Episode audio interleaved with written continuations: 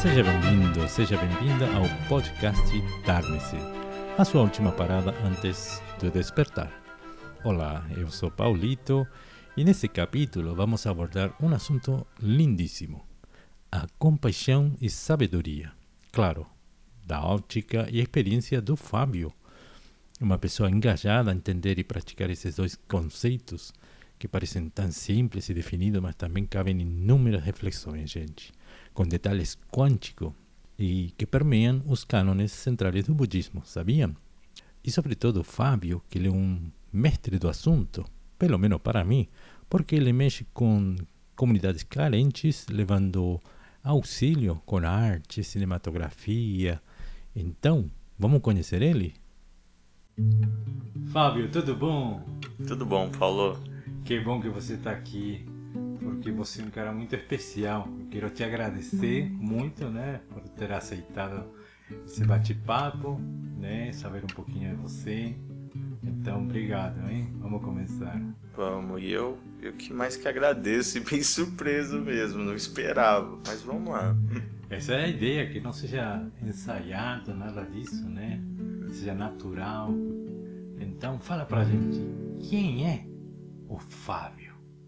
Então, o Fábio em si é tá voltando é, para a origem dele, então eu tô mais para dentro de mim, tentando rever alguns defeitos, é, vendo algumas qualidades. Então, é, eu, sim, eu sempre falo porque nesse decorrer da, da minha existência aqui, eu cada vez mais vejo o quanto a gente é sagrado, enquanto cada um traz a sua essência búdica, né? Então, é como eu entendo o outro e como eu sou compassivo com o outro a partir disso. Porque se eu tenho essa essência e eu sou sagrado, o outro também é. Isso estou falando para todos os seres, né? E o Fábio, hoje ele está procurando o quê? Ah, cada vez mais a, a minha essência. A olhar para a minha essência como ela é. De fato, assim, sabe? Sem esses preconceitos que a gente vai acumulando ao longo da, da é, da nossa existência, né? E, e esses apegos. Praticamente é a, a, busca por se iluminar. Mas não a busca pela busca, mas a busca de você mesmo. Que é o, o que o Buda é, mostrou de diversas formas. E não só ele, como seus discípulos e outras é, ramificações do budismo. E sua forma de ser hoje, né? Eu vejo você uma pessoa mais espiritual, mas é, engajado com o olhar interno, né, da essência, como você falou. Esse, esse Fábio, nesse estágio, ele é um Fábio que a sociedade aceita, está eh, em harmonia, você com toda essa capacidade de, de procura espiritual, você está vivendo em harmonia com a sociedade, família, fam eh, amigos? Então, eu sempre eu procuro o equilíbrio das coisas e sempre digo que, que eu sinto, né? Não no sentir, como que se diz, da, dos sentidos, mas na essência, que a minha essência é equilibrada. E eu sempre tento trazer o equilíbrio onde que eu tô. É lógico, quando você não tem a mesma concepção que muitas pessoas, é, causa um choque. Mas de que forma esse choque é amenizado? Por exemplo, algumas coisas eu não concordo com a sociedade. Porque ela, ela foi estruturada em muitos erros. Eu faço parte dela, não estou fora disso. Mas eu tento sempre com a harmonia estar tá mostrando outras possibilidades. É como se fosse assim. A gente segue um fluxo grande aonde que uma massa vai e eu faço parte da massa, não estou é, à margem dela. Só que a, a minha concepção de muitas coisas ao longo das, das experiências, das vivências, é, me traz para o outro lado. E, e ao invés de seguir sem perguntar, olhar de fato ou sentir, né, eu, eu, eu tento mais observar. Então é meio que um choque, nem todo mundo aceita a forma como você é. Mas eu tento, mesmo eles não, algumas pessoas não me aceitando como eu sou, eu respeito eles da mesma forma, que eu não posso também reproduzir. Se eu reproduzir, logo eu tô é, também sendo ignorante. Né? Que esse é um ignorante. E essa situação traz na sua vida algum constrangimento, algum sofrimento? Então, lá atrás é, tinha, trazia assim, hoje não mais. Porque, querendo ou não querendo, as pessoas ela têm que aceitar as outras da forma que elas são. Uhum. E se elas não aceitam, é uma escolha delas. Mas que a gente. É, todos os seres têm que ser respeitados. Então, até as suas ações. Então, por isso, não, não me causa tão, é, mais sofrimento. Então, é, se, a pessoa me aceita ou não, para mim Digamos é a mesma coisa. Você fica menos raivoso, né? Pela resposta da sociedade. Ah, lá atrás eu ficava raivoso, hoje não mais. Porque não muda né? Só muda quando a gente muda, porque na verdade a mudança não é externa, ela é interna. Agora, esse você alcança um nível maior ou você acha que está em um patamar maior de harmonia? Minha pergunta agora seria se você conquistou isso por causa do isolamento, afastamento ou redução no contato com a sociedade. Você tem menos contato que antes?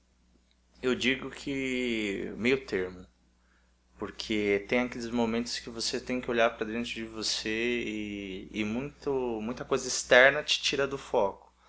Mas é, também há uma parcela da sociedade em si.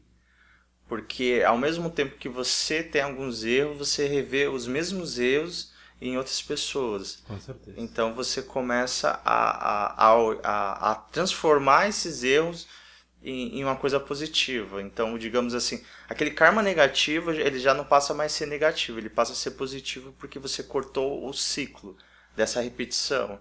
Então, é... mas eu vejo que há sim a importância do isolamento, mas também a importância do convívio. Porque se você se isolar demais, você vai perder esse convívio. E quando você perde esse convívio, você leva uma coisa, porém falta outra. E, e o próprio Buda coloca e os discípulos, porque há essa possibilidade de isolamento, mas também há essa possibilidade do convívio. E mais do convívio que, que, que se, se tenta chegar mais próximo da, da nossa questão búdica, né? que é a iluminação. Então, é, como exemplo mesmo do, da flor de lótus, uhum. que ela, ela tem que estar num solo infértil, no modo de falar, num solo totalmente sujo, para ela emergir. Uhum. Porque se ela estiver num ambiente limpo, ela não, ela não nasce, ela não se propaga. Então, há essa importância de você estar na massa, você estar no mundo em si, no samsara. Conta para a gente então o Fábio antes do budismo. O Fábio que encontra o budismo em que condições? Como que é? foi esse Fábio e esse processo? Então, antes, assim, do, do budismo, assim, eu conheci algumas coisas, estudei religião e vi a conexão que elas têm para quem é como se diz, acredita ou não, mas não, não, não, não é só a questão do acreditar, mas sim a questão da vivência e do estudo, um estudo profundo. Então, assim, é, eu vejo a, a conexão delas, né? E também a profundidade que o budismo me trouxe, porque eu sou, eu sou da igreja, eu fui batizado na igreja católica. A, a maioria dos meus parentes são evangélicos, então também fui na igreja evangélica.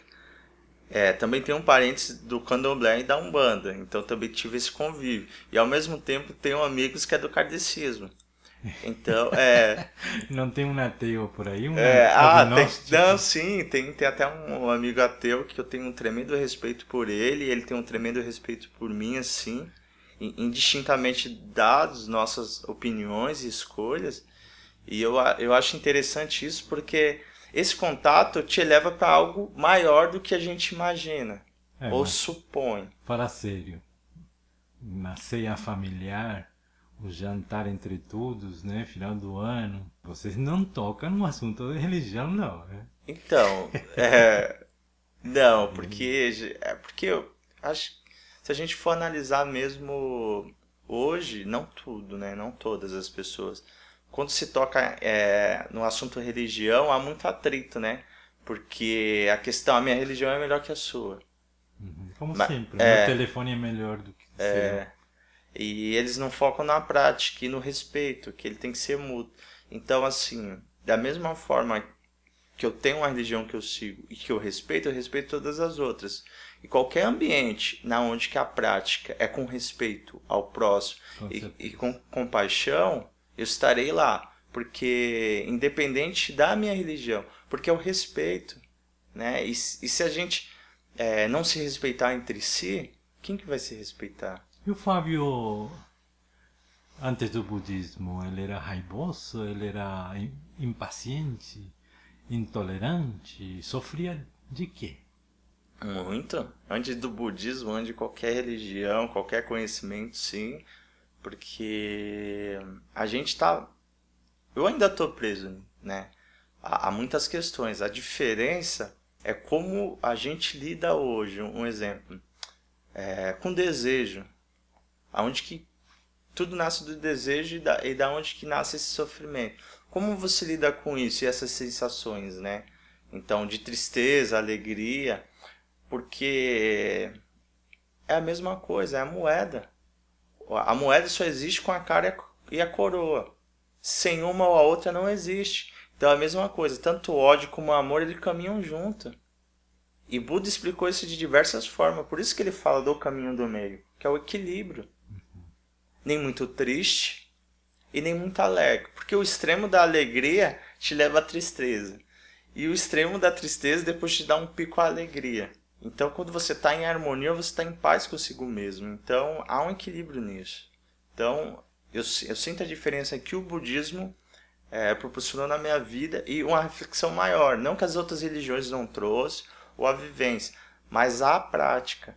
Porque uma coisa é a teoria, outra coisa é a prática. E eu sempre falo, é, será que você vive o que você fala? Uhum. Então, legal você ser sábio, né? Quando você fala que é sábio, então você já perde essa sabedoria.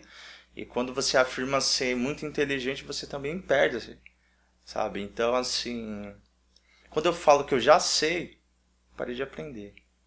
Então, eu gosto, eu gosto sim do filósofo Sócrates, que para uns dizem que não existe, mas se ele existiu ou não, não sou desse tempo.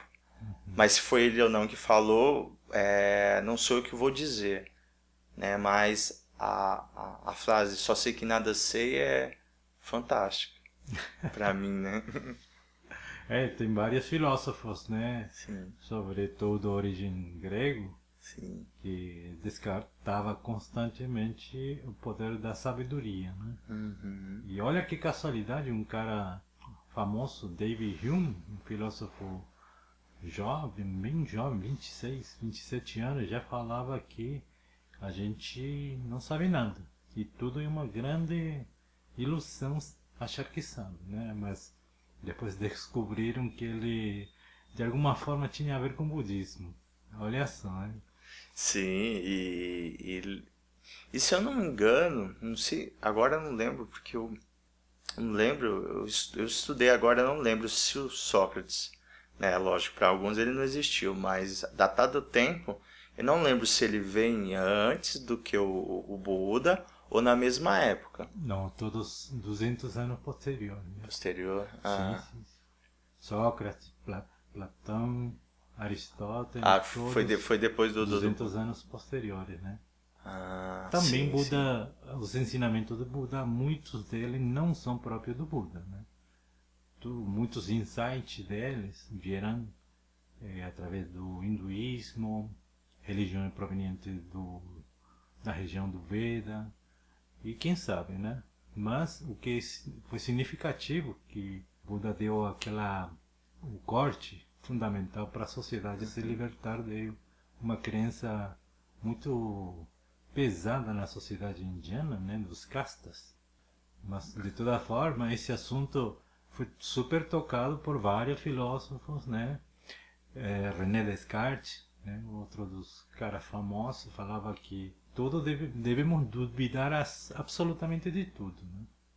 A única coisa, ele Sim. conclui, não sei se você sabe, ele conclui de que o mero fato dele estar pensando é a única prova de sua existência. Sim, sim. Daí vem aquele, aquela frase é, cogito ergo sum, ou je pense dans je suis, je penso Então eu sou. Logo existe. Logo existe, exatamente. Isso. Mas vamos- nós estamos desviando um pouquinho aí, Fábio. Eu quero saber.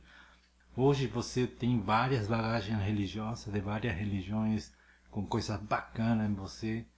Mas você está praticando o budismo, né? Sobretudo. Mas é porque é a última aquisição? Ou porque encontrou algum conceito, algum ensinamento que fez a ficha cair para você praticar? Então, eu, eu me identifico muito com os ensinamentos, com muita coisa, mas tem coisas que tá gravada na nossa essência, que eu sempre falo, e ela me puxa para esse lado. Ela me lembra disso, Qual ensinamento? do primeiro da compaixão. A minha essência me diz isso. E todas as reli- religiões têm, mas eu, eu vejo muito no, no, no budismo. Mesmo que a compaixão ela, ela, ela, ela, ela tá na prática do budismo, né? na, na prática do autoconhecer. Porque quando você auto se conhece, que nem eu, pontuei logo no começo, quando você entende que você é sagrado, então você entende que os outros seres são sagrados. Então você passa a respeitar os outros seres. Você passa a se colocar no lugar do outro. Né? E, e não com apego do sofrimento, mas sim de auxílio. Porque e também se atentar a isso, porque nem tudo podemos auxiliar no outro. Porque a mudança é do outro, não nossa. A que nossa é a nossa. importância? Por que essa importância da compaixão? A importância da compaixão é quando você nota a essência do outro. E aí você entende o quanto ele é importante na sua essência. É como se fosse quando o Buda descreve a questão da, da, da semente da árvore. Então ele, ele pergunta né, para um dos discípulos dele é, se uma árvore é uma semente ou se a, a, a semente é uma árvore. E aí gera toda a- aquela discussão que ele, ele não gosta da discussão, ele foge. Porém, ele, ele dependendo do que é discutido, ele dá um, uma voz, né? Ele tem uma fala. Então ele fala que é os dois. E só que a árvore é como se fosse, porque tudo é impermanência, a evolução da semente. Só que a árvore, para ser árvore, ela é semente, ela é solo, ela é luz, né? Ela, ela, ela também tem a- a- as questões da presença dos insetos que vão lá e, e, e deixam o solo mais fértil. E também ela é água, porque chove. Então, são vários elementos, tem muito mais conectado aí. Então, é, é a forma dele dizer que tudo é uma coisa e todas as co e tudo está contido em uma coisa, tudo e uma coisa está contida em tudo. É, é como se a gente tivesse todos conectados, né? Então, ao mesmo tempo que eu sou um, ao mesmo tempo a gente somos vários ao mesmo tempo, Uhum. Né? Então, é quando ele ele, ele ele entende a essência de tudo. Tudo é um e ao mesmo tempo um é tudo, né? Então, nessa nessa concepção. E essa prática da compaixão traz muito sofrimento? Sim. Ou Sim. sabedoria, né? Pode ser outra Sim, a- a- resultado? é, ela traz os dois, é que nem a moeda. O excesso traz é, sofrimento. O excesso. É o excesso, que é o que ele coloca. Que o Buda colocou, né? Que, um exemplo, um- uma corda. Ela muito apertada, ela estoura. Ela folgada demais, então ela não sai som. Então, né? Não, não dá aquele som. Mas ela no equilíbrio, na harmonia, então ela sai um, um som lindo. Então, o excesso de compaixão te causa o erro, que é o apego. Então, você quer salvar todos os seres, né? Achando que você vai salvar o mundo, que é uma arrogância, que é um ego, e você acaba errando, porque tem coisas que é que eu aprendi também, e isso volta, que, que gera um karma negativo quando você acaba é, vivendo uma evolução que é do outro. É uma coisa que deve, a pessoa deve passar um, um, um ensinamento e você acaba fazendo por ela. Então você vai responder por isso. Né? Então, por quê? Porque é o excesso de compaixão. Mas quando utilizado com sabedoria já é uma outra coisa. E, e, e sempre lembrando, não é um prazer, mas sim, se todos entender que é o mínimo que deveríamos fazer, então a, a, o ambiente mudaria, a sociedade mudaria. E sem um apego, porque quando você traz com prazer, você acaba errando de novo, porque você está se apegando àquilo. E aí você fala de karma. Fala para a gente o que, que é o karma. Então, o, no meu entendimento, claro. o, o, o karma ele, ele, ele pode ser colocado como também aquilo que você plantou você vai colher. Isso.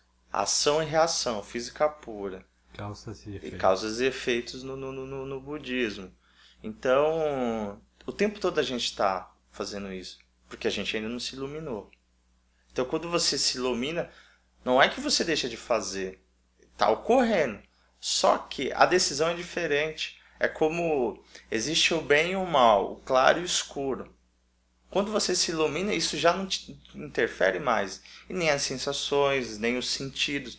Já você, você tem um, um autocontrole de tudo isso no meio. Então, já isso já não interfere. Mas ele coexiste ali, porque tanto é que só na forma humana que conseguimos chegar na iluminação. Por quê? Porque existe um corpo, existe uma mente e uma consciência. Se esses três, é, esses três elementos eles não coexistir, não tem como você se iluminar. E, e o Buda colocou isso. Ah, mas deuses, é, santos, não tem como. Se você estiver na forma humana, é o ponto para você se iluminar. Mas não, não, tem, não tem, não tem, como é que fala? É, não tem isso, ah, porque eu fui um santo, eu fui um deus, eu vou passar isso. Não. E você só se ilumina na forma humana. Então ele, ele, ele mostra através de ensinamentos da própria vivência que isso é só possível com esses elementos. Se não tiver nenhum desses elementos, você não consegue. Tanto é que mesmo ele iluminado, a mente dele coexistia ali e o corpo. Mas ele poderia, porque ele teve a opção, né?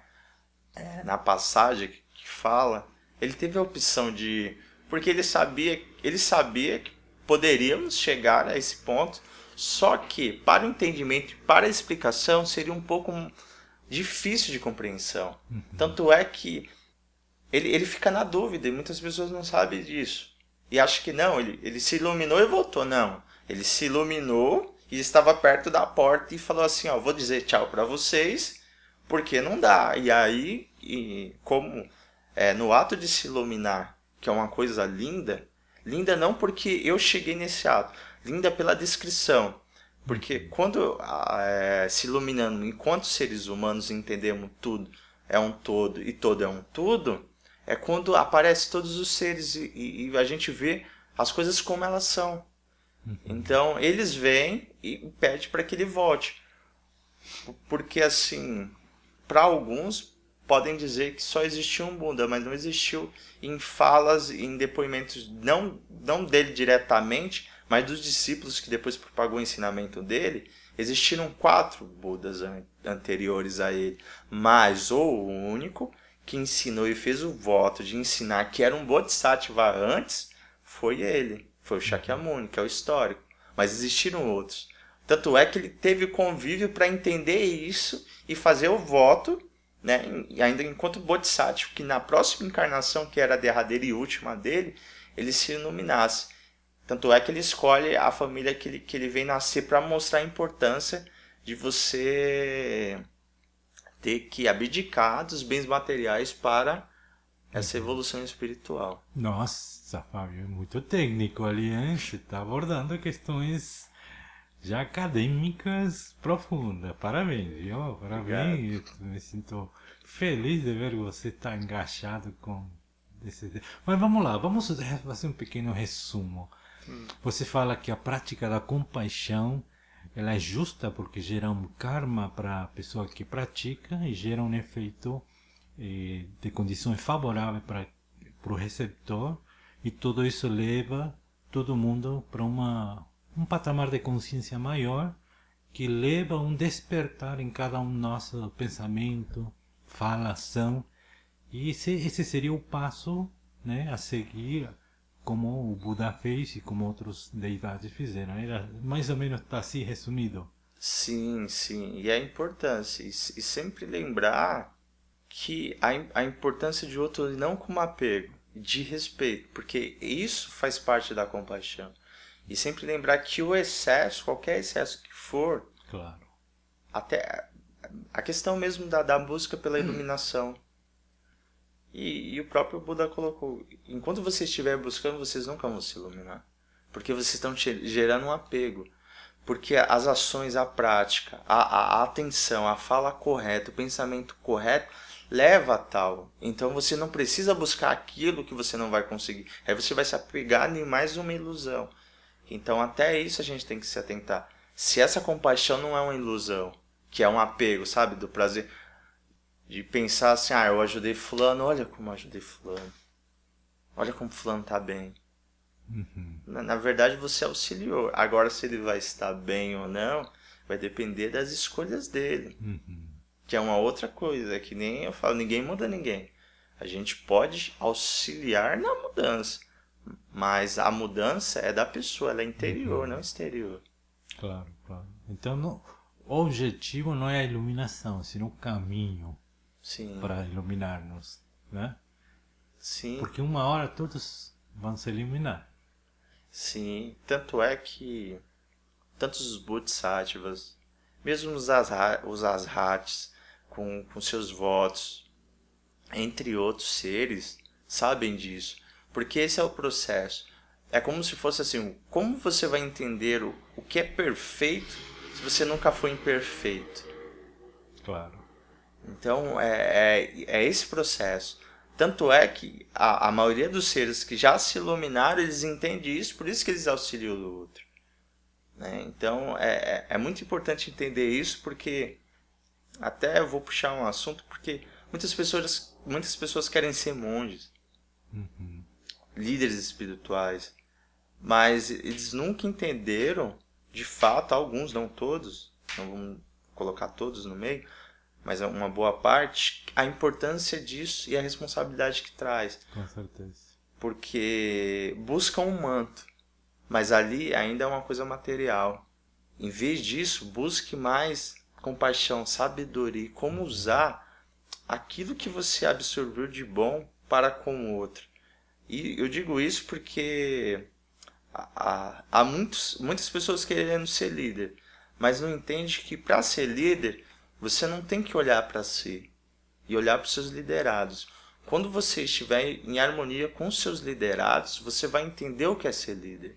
Então, um passo em falso seu, porque você acha que você está certo, você acaba levando todos aqueles liderados por uma situação pior.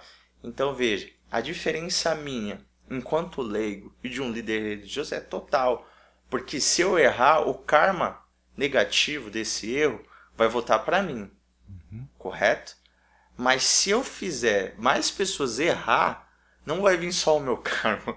Vai vir um dessas pessoas. Mesmo que uma parcela vá para elas, mas a maior parcela vai para mim, porque eu induzi esse erro. Então, é, a gente tem sempre se atentar em falas. E se é, uma fala for incorreta, e o momento que puder corrigi-la, é nobre. Então, se o desejo por trás de ser líder não é liderar, qual seria o objetivo para alguém resolver se tornar um líder? Qual seria o impulso mais puro? O impulso mais puro para se tornar um líder, isso convivendo com líderes, que eu digo mestres, é isso em todas as áreas, seja é, da questão espiritual, seja da questão de trabalho, na academia, né, na escola, é quando você entende que, que há uma responsabilidade, uma responsabilidade não só pela fala, você já tem um potencial para isso. Porque você vê que, peraí, então as minhas ações sem ser pensada e repensada em cima dessas pessoas pode gerar coisas piores para ela. Então eu vou pensar três, quatro, cinco ou mais vezes antes de agir. Porque é isso, quando você tem essa concepção e você já percebe quanto é difícil, você já tem esse potencial. Por quê? Por conta disso, porque não é um apego e sim o, o entendimento da responsabilidade. E não por, ah, eu vou ser líder porque todo mundo vai olhar para mim, todo mundo vai fazer o que eu quero. Não. Então veja, mesmo o pior rei ou o bom rei, eles sabem disso.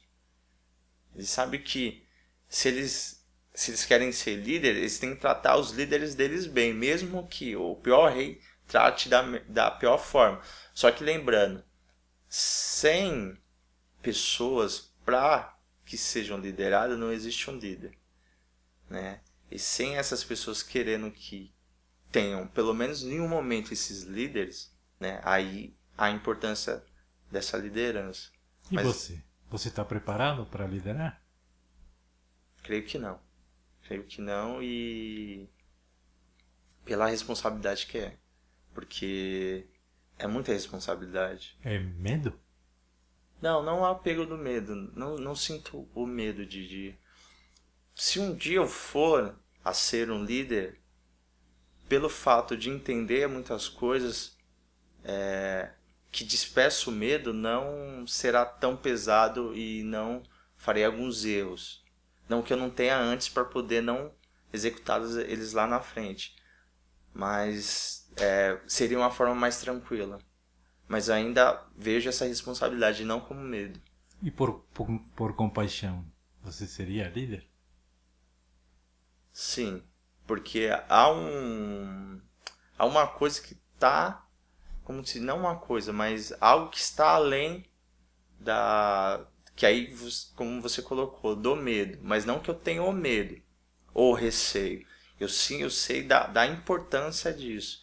Então, por compaixão, sim, porque tanto vários bodhisattvas como budas, eles acabam sendo líderes e como outras categorias, é, de, de outras religiões, eles acabam sendo líderes pela compaixão.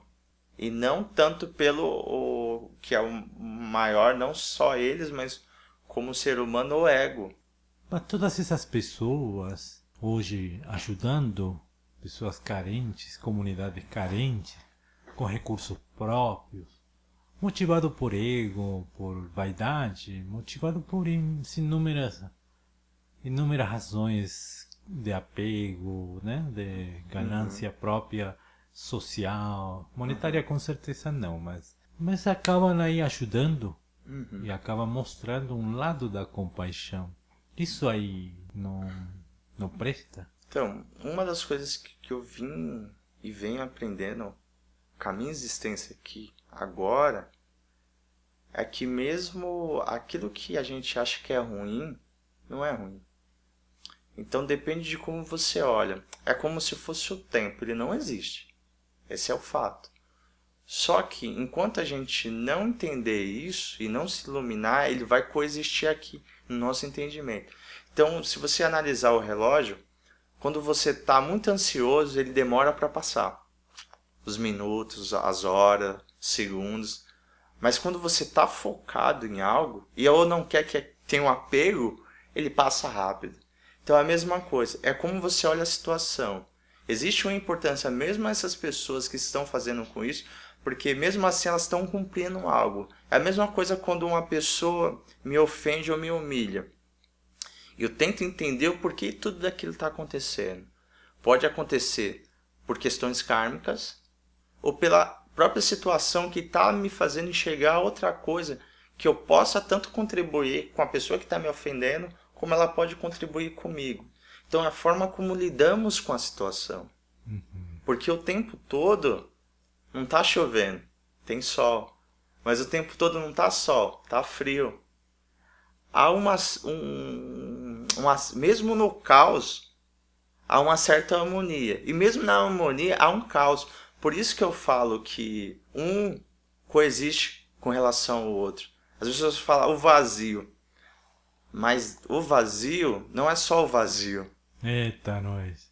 Esse conceito é complicado, não é? Sim, mas lógico, não me iluminei. Mas esse conceito de, de falar, ah, é, aqui tá vazio. Vazio do quê? Buda colocou isso. Nos ensinamentos que foi replicado pelos seus discípulos. Vejam, a sala que a gente está é, gravando ela tá vazia de algumas coisas, mas ao mesmo tempo ela tá cheia.